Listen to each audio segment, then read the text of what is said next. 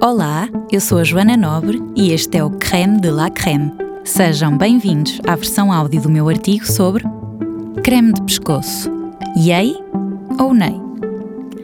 Neck mess é uma nova tendência de estilo e celebridades como Michelle Obama ou Gwyneth Paltrow exibem os seus vários colares de espessuras e comprimentos variados, suspendendo uma coleção eclética de pingentes, medalhões e burloques incompatíveis, mas que tornam o pescoço o ponto focal do olhar.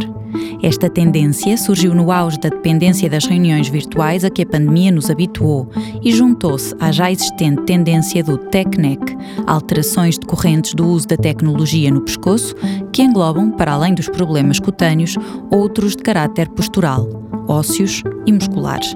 Por tudo isto, será o pescoço o novo alvo da cosmética ou, por muito que as marcas tentem, este será eternamente a última prioridade na nossa rotina? A pele do pescoço é diferente da do rosto e enfrenta problemas diferentes. A pele do pescoço é mais fina que a do rosto, principalmente a derme, sendo semelhante à da delicada área dos olhos. Além disso, esta pele contém um menor número de glândulas sebáceas, logo tem menos filme hidrolipídico, o que também contribui para uma menor proteção contra as agressões externas. Devido ao posicionamento do pescoço, a gravidade desempenha um papel extra no seu envelhecimento. Tem menos estrutura de suporte do que o rosto, o que o deixa mais propenso a rugas, flacidez e tom de pele irregular. A maneira como dormimos e posicionamos o nosso rosto ao longo do dia também é importante. O facto de olharmos constantemente para baixo, para os telemóveis, por exemplo, contribui para rugas mais vincadas no pescoço.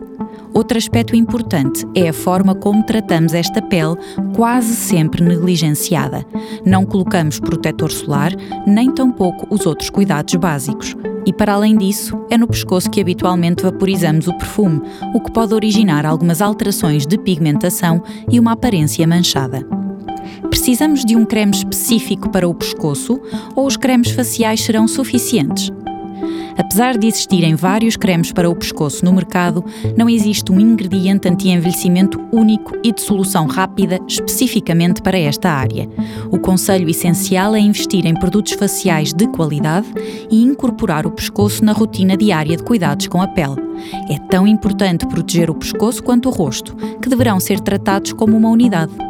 Como alguém dizia um dia, em princípio, a pele do pescoço não precisa mais do seu próprio creme do que os molares precisam de uma pasta de dentes diferente dos incisivos. E eu digo: qualquer coisa que se coloque no rosto pode ser colocada no pescoço, mas escolher uma fórmula adaptada ao pescoço, mais nutritiva e menos abrasiva, pode ser uma boa ideia, pois esta pele é tendencialmente mais seca e mais frágil.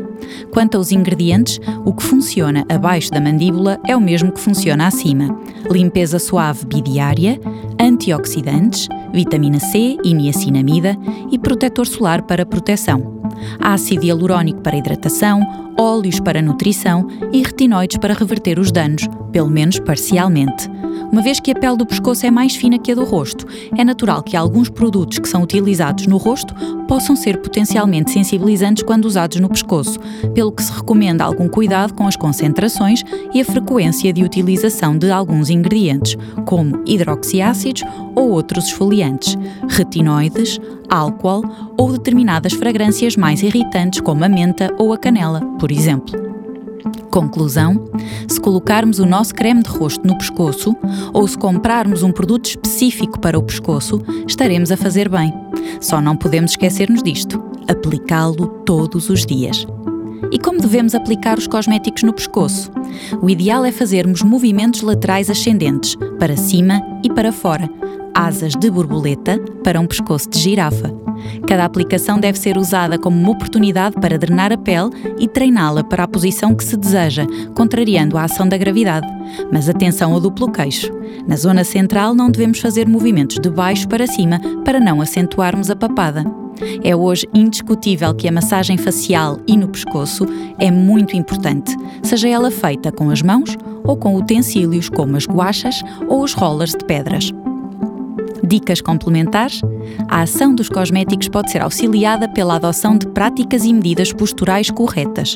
Coloque os ecrãs ao nível dos olhos para que o pescoço fique mais direito e, consequentemente, a pele não vinque tanto.